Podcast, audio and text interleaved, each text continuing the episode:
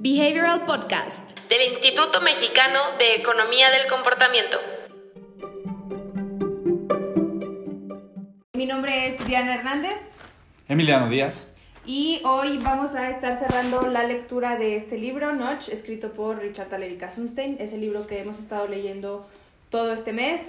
Hemos dicho que es un libro bastante conocido, muy famoso. Muy eh, importante. muy importante, que cambió eh, la forma de entender y hacer política pública basándose en hallazgos de economía del comportamiento o del comportamiento humano. Correcto. Eh, como ya hemos dicho, este libro se escribió en 2008. Sí. En 2008, entonces, Bueno, salió. sí. ah, bueno, se publicó en 2008, entonces ha cambiado mucho, mucho eh, la ciencia y cómo se estudia, cómo se entiende desde ese entonces. Correcto, ¿no? La disciplina de cambio de comportamiento, digamos que no nace ahí, pero se vuelve popular ahí. Sí. Es decir, a partir de Notch, Notch abre la puerta para que, pues digamos, la pers- las personas que tendrían que conocer este contenido, quienes diseñan política pública, quienes diseñan incluso productos y servicios, tengan acceso a esta información, ¿no? Y es decir, a partir de 2008 esto empieza a tomar, digamos, fuerza. Sí. Y cada vez y cada año hay más fuerza, ¿no? Es decir, se fueron, después pues Thaler eventualmente le dan el Nobel en 2017, ¿no? Y a partir de ahí, es decir, cada vez la disciplina ha tomado mucha más prominencia e importancia, ¿no? En el mundo. Exacto.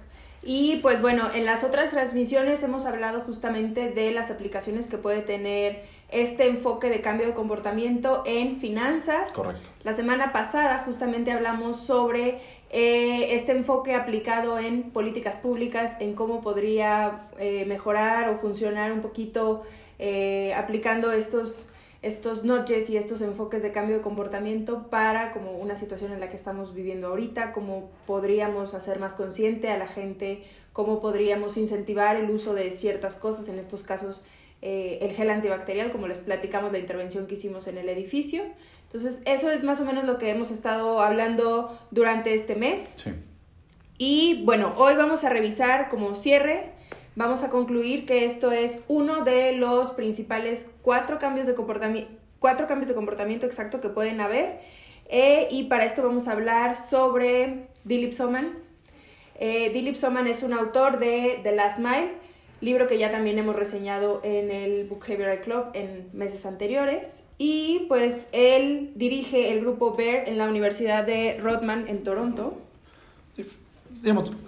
Nada más antes como manera de resumir el libro, ¿no? Es decir, ahorita ya tuvieron que llegar a la parte final y probablemente como vimos en la sesión anterior se dieron cuenta que esta parte final ya está muy enfocada a la aplicación, ¿no? Es decir, la sesión anterior veíamos que justo era el momento donde el libro empezaba a tornarse muy técnico en relación a cómo lo aplicas en términos de política pública, ¿no? Esta parte final aborda, por ejemplo, los usos en la parte médica, aborda los usos en partes de gobierno, ¿no? Es decir, e incluso los usos que podría tener en la administración pública, es decir, cómo gestionas las finanzas del el gobierno también puede, digamos, tener impacto, o también las ciencias del comportamiento pueden tener un impacto ahí, ¿no? Entonces, es decir, el libro realmente sigue siendo ilustrativo conforme avanzas, y especialmente si tienes este enfoque de política pública, ¿no? De hecho, este prácticamente es un, pues, es un libro que tiene que leer cualquier persona que trabaja en el gobierno, ¿no? Es decir, idealmente, si tú trabajas en el gobierno, conoces a una persona que trabaja en el gobierno y no ha leído este libro, lo tiene que leer, porque al final del día,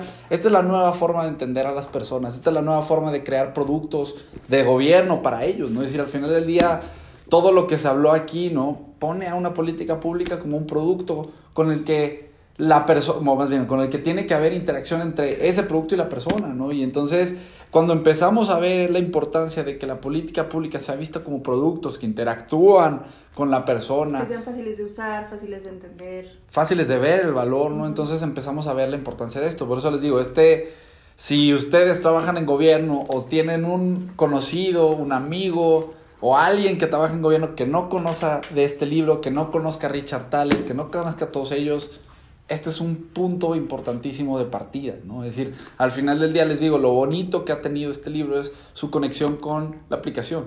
Es decir, a pesar de ser un libro completamente, digamos, hecho por dos personas teóricas, ¿no? La, teoría de este libro es mínima, ¿no? Es decir, es un libro completamente de aplicación y eso lo hace importantísimo. También por eso es un gran punto de partida este tema, un punto, perdón, un gran punto de inserción para este tema. Cualquier persona que no sepa a profundidad lo que son las ciencias del comportamiento va a encontrar un libro muy comprensivo en esto, ¿no? Entonces, eh, digamos, antes de ya ahorita pasar a hablar de justo cómo Notch es uno de varios enfoques, ¿no? Pues como cierre, yo creo que pues si no, si no lo han leído o si conocen a alguien que no... Es uno de los primeros libros que tienen que leer. Totalmente, totalmente. Y, y, les aseguro que esa persona, si no conoce el concepto, se los va a agradecer mucho, porque al final del día el libro lo que tiene es justo una serie de aplicaciones para que esta persona vea cómo puede llevar estos conceptos a su trabajo, ¿no? Entonces, creo que... familiarizado o no, de todas maneras le viene, o sea, le viene de, de utilidad y además eh, justamente como dice Emiliano, ya en, las, en los capítulos finales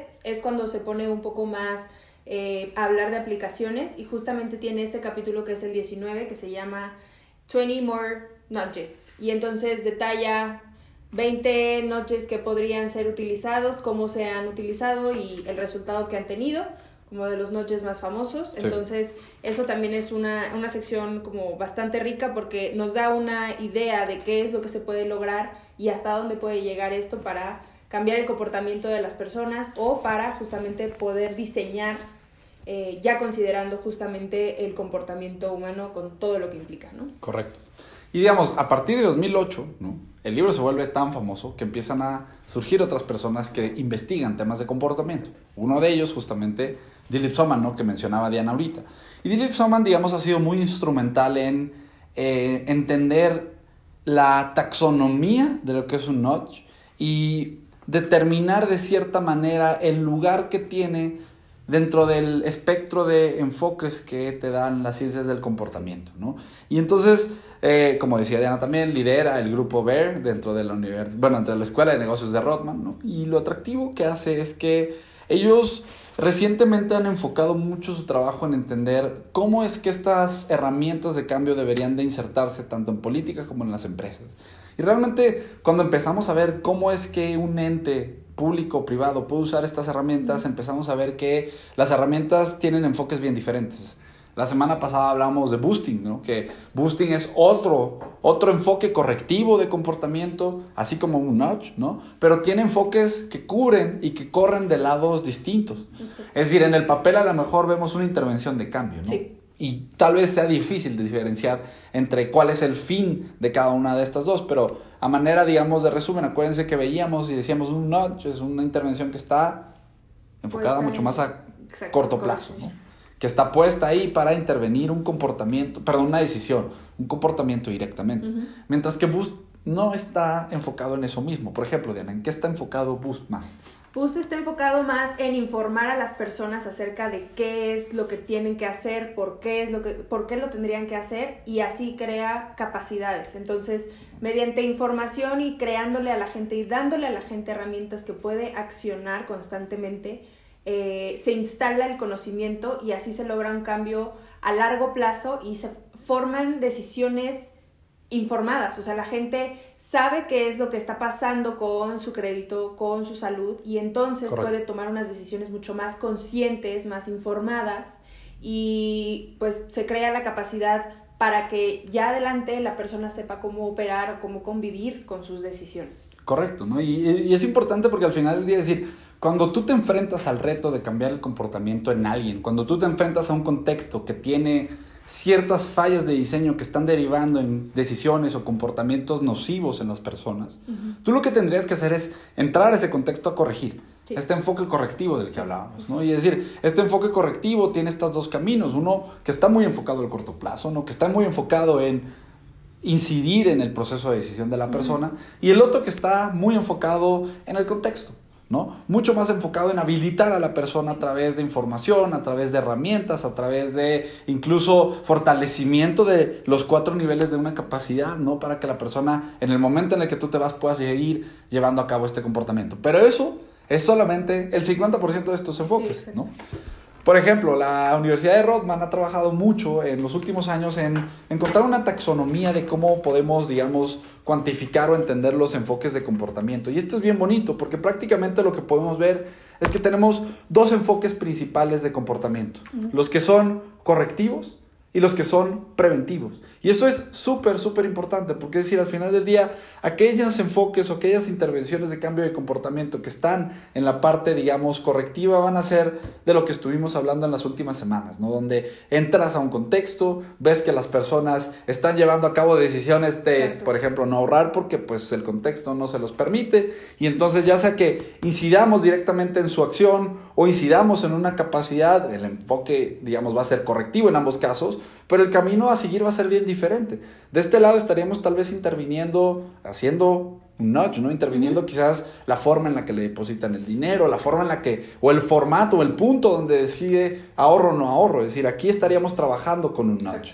Pero quizás buscaríamos no incidir en el comportamiento inmediato de la persona y querríamos más bien que él poco a poco vaya creando una cuenta mental destinada al ahorro para el futuro. Y entonces queremos poco a poco ir eh, instalando, ¿no? Perdón, instalando las capacidades y las herramientas necesarias de conocimiento y acción para que la persona vea el valor de llevar a cabo un... La acción. Exactamente, que en este caso sería el ahorro, ¿no? Y tenga las herramientas, lo más importante, tenga las herramientas para llevarlo a cabo. Claro, y que sea como por él mismo, porque justamente en el lado de arquitectura de decisiones podría entrar todas estas automatizaciones. Entonces la gente no es consciente de que está ahorrando o no le ve el valor cada mes, digamos, en depositar a su cuenta de ahorro, sino que es algo que se lleva a cabo como en segundo plano y la gente pues solo lo sigue haciendo por inercia, mientras que en este lado se le informa sobre el valor de hacerlo y entonces la persona activamente toma la decisión todos los meses de eh, depositar a su contador. Ahora, luego tenemos los otros lados, el otro lado de los enfoques que no son, no son correctivos, sino son preventivos. Y esto es bien importante porque el cambio de aquí a acá es brutalmente grande. Aquí estás incidiendo directamente en comunicación, en puntos de contacto que ya existen con la persona. Y de este lado estás trabajando con elementos que en muchas ocasiones todavía no existen porque son o conceptos o son productos que están por salir a mercado o son contextos donde quizás todavía no existe el problema, pero tú puedes empezar a trabajar a través de insertar eh, elementos de comportamiento en el diseño del producto, en el diseño completo de la estrategia del producto, no la interacción que va a tener con las personas. Y luego tenemos otro enfoque que es, digamos, el enfoque que toma, por ejemplo, Kasunstein, ¿no? Kasunstein, ¿se acuerdan? Hablábamos y él es, viene del lado de la ley, ¿no? Y entonces, en el lado de las leyes, ¿no? Pues existe este enfoque de regulación. Y al final del día la regulación es otra forma también de cambiar comportamientos. Piénsenlo un segundo, es decir, las leyes en última instancia son prompts o son formas que tiene el gobierno y la, digamos, el, la autoridad. La autoridad pública, ¿no? De dictar y decir esto se hace y esto no se hace. La diferencia es que cada de estos enfoques ideológicamente y funcionalmente responden a distintas cosas. Es decir, de este lado estamos trabajando con leyes y restricciones. De este lado estamos hablando y trabajando con todo lo contrario. Es decir, en este lado no podemos y no debemos trabajar con restricciones, por ejemplo. De este lado estamos trabajando con la estrategia de un producto, de este lado estamos más bien trabajando con los puntos de contacto, con la parte, digamos, de ejecución del mismo. Les digo, lo interesante de ver esto y lo interesante de conocer este concepto de notch es entender que las ciencias del comportamiento y el impacto que podemos generar en el diseño de un producto, un servicio, una estrategia es súper amplio y no está reducido únicamente a notches, ¿no? Es decir, los notches muchas veces tienen problemas de aceptación en el público general porque son formas de incidir en la decisión de la persona. Porque son como muy de corto plazo justamente y eso los vuelve un, como un parche en el, en el camino, en el proceso. Entonces, cuando quitas ese parche, cuando las personas ya están acostumbradas a enfrentarse con ese notch en la decisión, ya no tiene el mismo efecto, ¿cierto? Correcto, correcto. Y además los nudges y estos enfoques de este lado tienen el riesgo, ¿no? De abrir la puerta a lo que se conoce como dark patterns, a patrones ocultos o oscuros, ¿no? Y los patrones oscuros son todas estas cosas que lamentablemente se ha puesto muy de moda integrar a estrategias de UX, por ejemplo, donde no se integra el comportamiento y el diseño de comportamiento a la estrategia del producto, sino se utiliza como una estrategia quitapón, donde más bien reframeamos, rediseñamos ciertos mensajes para que tengan más efectividad en la persona. ¿Y qué es lo que termina pasando? Muchas veces incidimos en comportamiento de la persona sin acercarlo a una acción tal cual, ¿no? Y caemos en este patrón oscuro, en este patrón que es pues muy asociado a manipulación, a mentiras y demás, ¿no? Que también es el riesgo, y ya lo hablamos en otras sesiones, el riesgo que tenemos al trabajar con estos conceptos es caer en toda esta parte de manipulación, mentiras, etcétera, etcétera, ¿no? Que se presta mucho, eh, especialmente ahorita en interfaces digitales, en contactos, por ejemplo, muchos lo están integrando, intentando integrar a call centers, por ejemplo. Y al final del día, pues sí se puede utilizar, pero como lo hemos hablado en otro momento, la gente se va a dar cuenta, la gente detecta cuando estos approaches vienen eh, sesgados por estos patrones oscuros, exactamente, ¿no? Sí, exacto. Entonces, eh, esto es parte de un documento que pueden encontrar eh, de forma gratuita. El nombre del documento se los puse aquí por si lo quieren leer, pero se los digo, es How Should Organization Best Embed and Harness Behavioral Insights, a Playbook. Les digo, es liberado por la Universidad, bueno, por el grupo BEAR, Behavioral Economics in Action at Rothman. Entonces es de la Escuela de eh, Negocios en Toronto. El grupo está liberado por Dilip Swayman, como dijimos. Y pues, bueno, estos justamente son los cuatro cambios de comportamiento que pueden ser. Sí. Y estos enfoques, la verdad es que son, son, son bien bonitos porque te, te presenta un espectro súper amplio para abordar un problema. Es decir, el mismo problema lo puedes abordar como un curita, como un camino de largo plazo, puedes rediseñar el, la estrategia de todo el producto, puedes recurrir a elementos contextuales, ¿no? Es decir, prácticamente es una forma de llevar las ciencias del comportamiento a cuatro dimensiones que te abre un espectro impresionante y te da un potencial de crear soluciones. de aplicaciones. Súper buenas, sí. Sí, exacto. Y esto es muy conectado con eh, el enfoque que, por ejemplo, tiene Donald Norman. Ya les dijimos la semana pasada que eh, el próximo libro del mes va a ser The Design of Everyday Things de Donald Norman. Y bueno, en las primeras páginas vamos a ver que él plantea que todos somos diseñadores, justamente. Entonces ahí es cuando un poquito se conectan las ideas de Richard Thaler y Cass cuando dicen que todo mundo es un arquitecto de decisiones y que todas las decisiones tienen una arquitectura detrás. Donald Norman también eh, apoya eso y también dice que todos somos diseñadores, aunque no tengamos a nuestro cargo un producto, necesariamente un producto físico, aunque no tengamos a nuestro cargo eh, construir una estrategia, todos somos diseñadores en la forma en la que presentamos la información que le damos a la gente y pues yo creo que eso es un, un como un hallazgo que nos permite entonces empezar a mejorar y tomar el diseño no como una disciplina aparte, sino como una herramienta que nos puede ayudar a integrar un poquito estos principios de usabilidad que vamos a estar revisando justamente con la lectura del libro de Norman la facilidad y todos los demás conceptos que vamos a ir descubriendo. Entonces, eh, ahí se conectan un poquito estas ideas. Y queremos anunciarles también que el libro de mayo, para el libro de mayo vamos a tener una dinámica festejando que ya pasamos los 800 seguidores, o bueno, los 800 miembros en el grupo de Facebook.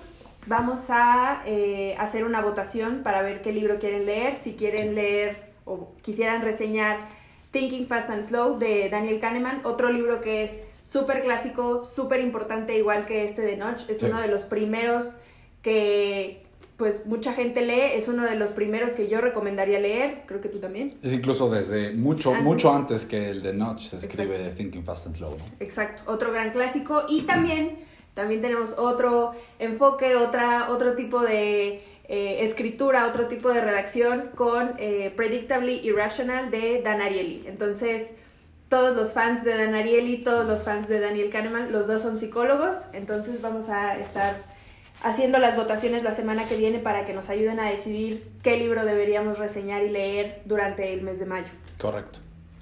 Y eh, pues bueno, eso es todo por el en vivo de hoy. No olviden suscribirse a nuestro canal si nos están escuchando por el podcast, los saludamos mucho. Compartan este podcast con alguien que haya terminado de leer Notch con nosotros y que les sirva saber sobre estos otros enfoques de cambio de comportamiento. Saludos a Instagram también. Esperamos que se la estén llevando leve con las cuarentenas. Y nos vemos pronto. Nos vemos la próxima semana. Bye.